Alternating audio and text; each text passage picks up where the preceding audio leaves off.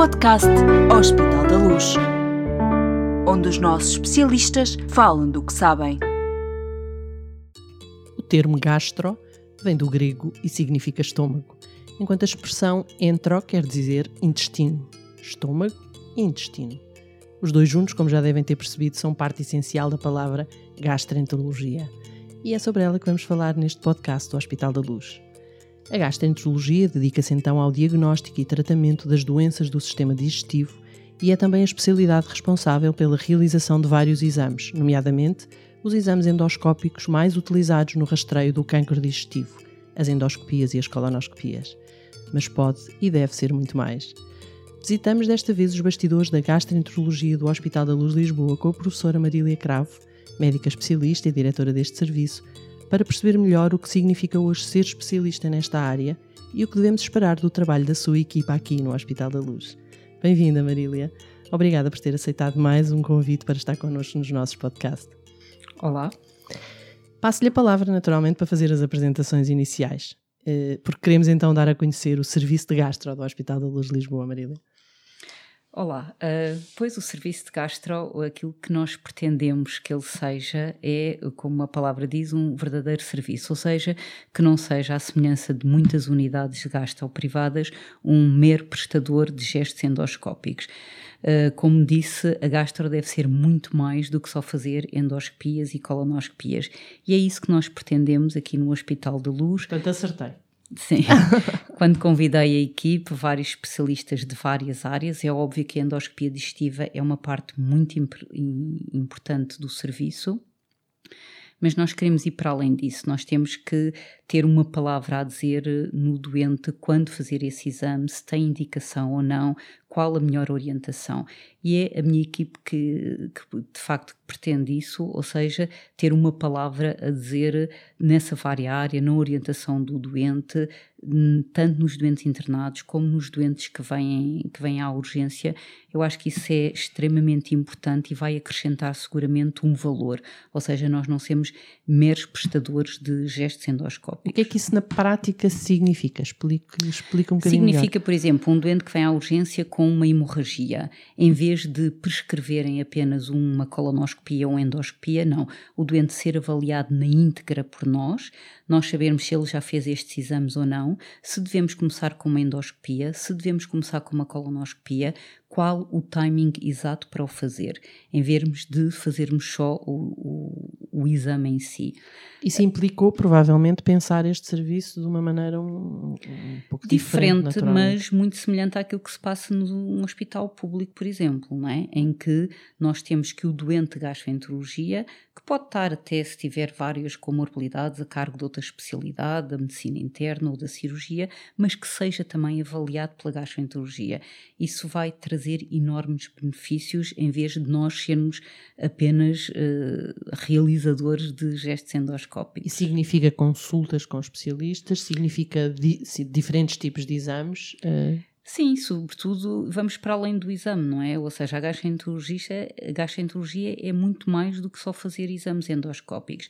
Por outro lado, também pretendemos aqui no serviço de gastro do, do Hospital da Luz ter várias áreas de diferenciação. Isto já acontece em inúmeras áreas da medicina, sejam elas áreas mais médicas ou cirúrgicas, e aqui também vamos ter a oferecer tanto serviços, por exemplo, a consulta de doença inflamatória do intestino, a área de hepatologia, a área de proctologia, a área de obesidade, por isso, são tudo áreas, subespecialidades que já existem mesmo a nível da gastroenterologia nacional, mas que uh, serão atendidas por técnicos, por médicos com diferenciação nessa área. Portanto, uma organização mais virada para a patologia e para o doente com essa patologia do Exatamente. que Significa isto, ao mesmo tempo que eu considero as subespecialidades, eu acho que o doente também deve ser visto numa perspectiva mais holística, ou seja, nós vamos estar também, pretendemos estar em plena ligação com outras áreas do, do hospital seja áreas de medicina interna, como já disse, seja áreas mais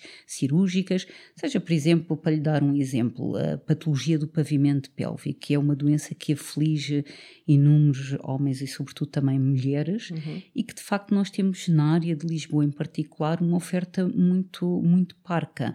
Isso implica não só gastro, mas também cirurgiões, urologistas, fisioterapeutas, ginecologistas e por isso ao mesmo tempo que nós vamos ter profissionais dedicados a cada uma desta área, vamos também pretender uma integração de todos estes cuidados com outras especialidades. Portanto, é um serviço no, no, seu, enfim, no seu todo, concebido como tal, mas é um serviço que funciona em multidisciplinaridade. Sempre. E por isso é um bocadinho, quase que parece contra, com, contraditório, não é? Porque nós temos diferentes áreas de subespecialização, mas depois também nos vamos articular com outras subespecialidades, com outras especialidades de outros serviços tanto da área médica como mais cirúrgica. Eu é? diria que nem faz sentido hoje pensar o exercício da medicina não, de outra maneira. Eu acho é? que isso é uh, para o doente e para o doente e para os próprios colegas, não é? Tem que haver uma articulação, mesmo com a medicina geral e familiar, quando falamos de rastreios, nós uh, falarmos muito mais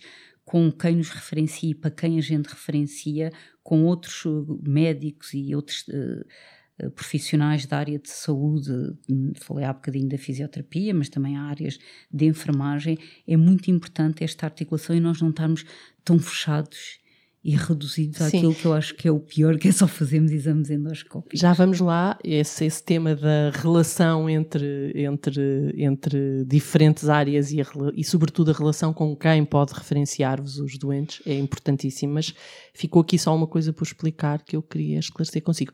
Diferenciação, enfim, nós temos especialistas a dar consultas altamente diferenciadas, isto implica também diferenciação de exames, por exemplo, ou não? Sim, sim, exatamente. Há uh, endoscopias e colonoscopias, que são exames feitos pela maioria das pessoas, mas depois há exames com uma grande diferenciação, tanto da área biliopancreática, ecoendoscopia, CPREs, terapêutica endoscópica da obesidade, proctologia, por isso tudo isso são áreas de diferenciação que não vão ser feitas por todos os especialistas nem poderiam, não é? Porque as pessoas que têm privilégios e competências para fazer nessa determinada área são especialistas dessa área e não são de outras. E nós hoje temos esses ultra especialistas, diria, aqui no hospital. Temos, sim, senhora. E de facto o convite, a integração, o convite para integrar a equipe de gastro foi feito já nessa ótica, está bem? Área, pessoas, médicos já mais da área da oncologia, da doença inflamatória, da hepatobiliopancreática. Quer-nos dar algum exemplo de colegas Temos, seus uh, que estão exemplo, na sua equipa? A professora Joana Torres, que vai, uh, virá dirigir aquilo que eu espero que venha a ser uma realidade a, a breve prazo, que é o Centro de Doença Inflamatória do Intestino. A doutora Joana Nunes, que vem dirigir a parte de hepatologia integrado e em ligação com números outros profissionais, nomeadamente por causa da parte da obesidade, síndrome metabólico, fígado gordo, que ela irá falar.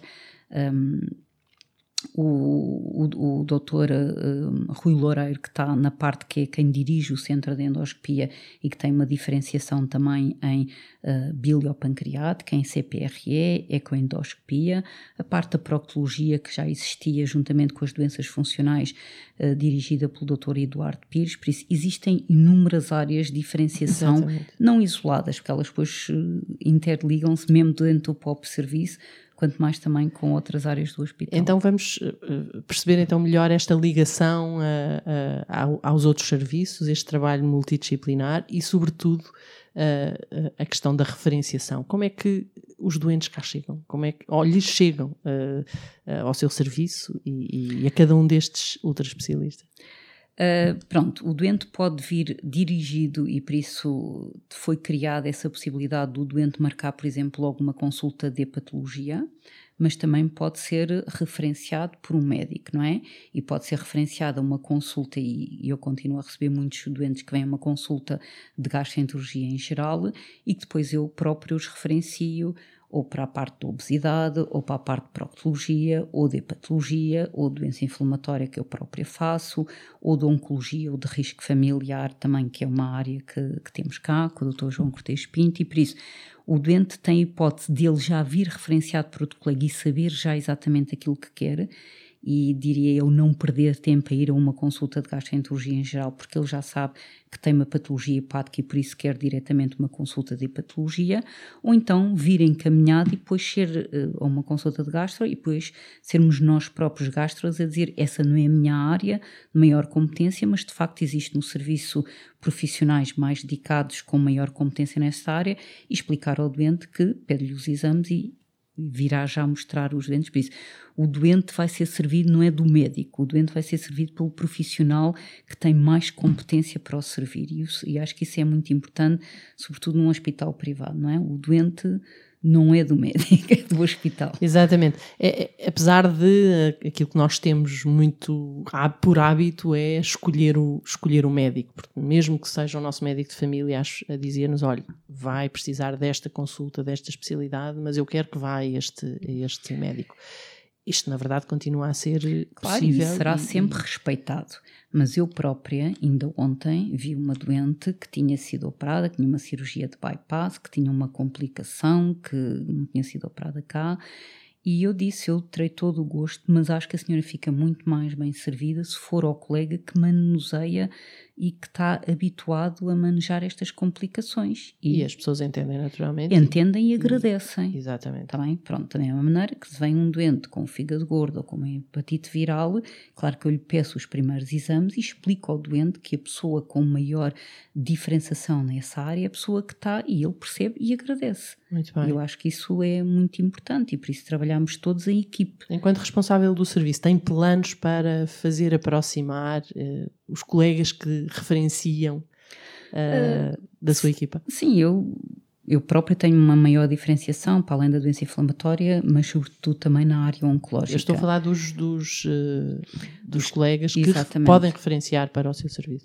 Pronto, e por isso nós há pouco tempo participámos até a propósito da linha direta da oncologia e eu fiz uma apresentação muito tirada para esta área da oncologia, mas muito uh, virada também para os colegas de medicina geral e familiar ou outras especialidades, medicina interna, uh, exatamente com esses critérios de referenciação, não é?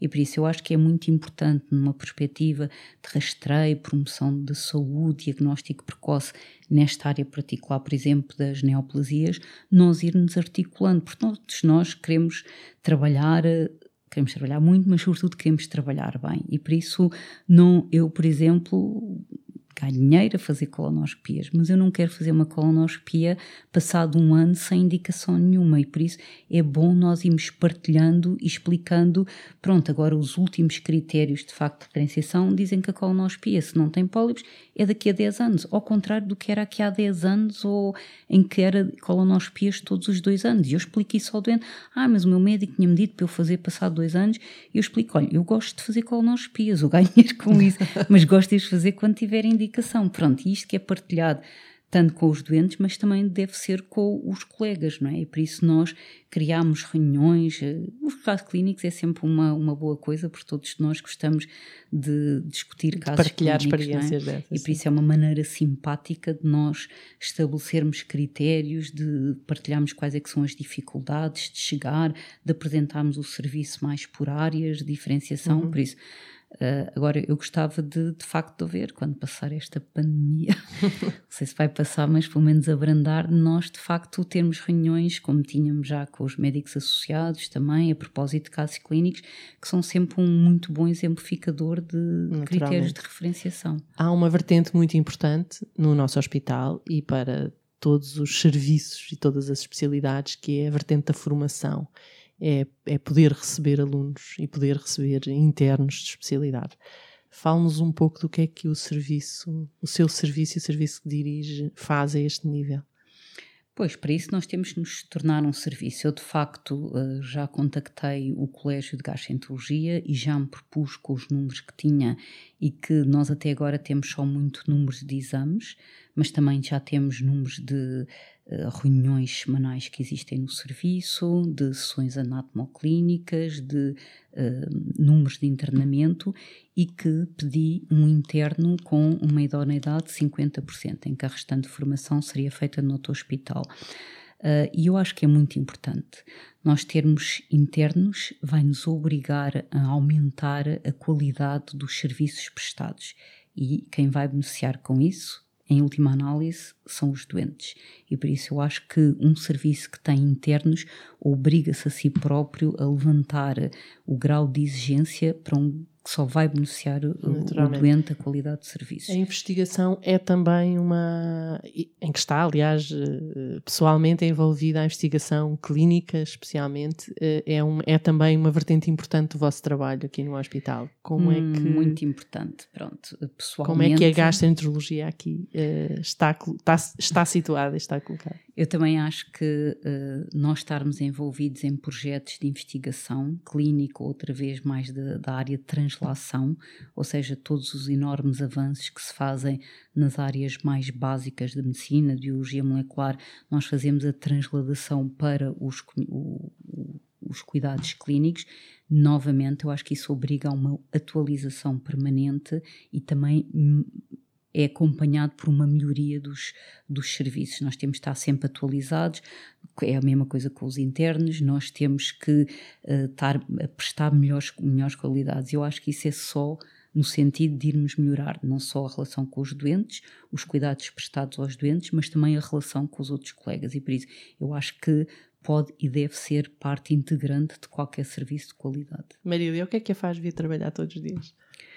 Uh, venho com muito gosto. Uh, venho fazer consultas, venho falar com doentes, venho falar com os colegas. Gosto imenso, desde que estou cá, de ir ao internamento, ir ao AMP, uh, de falar com os colegas. Acho que é uma parte muito importante. Claro que 90% do meu tempo, e quem me paga assim espera que seja que eu estou a trabalhar a falar com o doente ou a fazer exames, mas uh, o discutir com os outros colegas é extremamente gratificante e estou muito contente, já agradeci a quem me convidou para vir dirigir esse projeto, estou muito contente de trabalhar no Hospital da Luz, todos os dias conhecer novos colegas interessados, interessantes e discutir a abordagem do doente, acho que isso é extremamente gratificante. Viajar pelos bastidores de um serviço hospitalar, qualquer que ele seja, pode ser fundamental para nos ajudar a conhecer diferentes perspectivas, sobretudo aquelas a que estamos habituados como doentes ou como, como profissionais de saúde de outras especialidades. Desta vez, e enquanto ouvimos a professora Marília Cravo, andámos pelos bastidores da gastroenterologia do Hospital da Luz Lisboa e ficámos a saber por que devem os nossos especialistas ser os médicos certos para cada doença e para cada doente desta área. Mantenha-se connosco para conhecer outros bastidores do Hospital da Luz e subscreva os programas do nosso podcast para ouvir também os conselhos dos médicos especialistas da gastroenterologia e de outras especialidades, falando de diferentes doenças, de como preveni-las e de como devem ser tratadas. Obrigada, professora Marília, por ter estado connosco. Siga-nos na sua plataforma preferida de podcast. O Hospital da Luz está em todas. Até breve.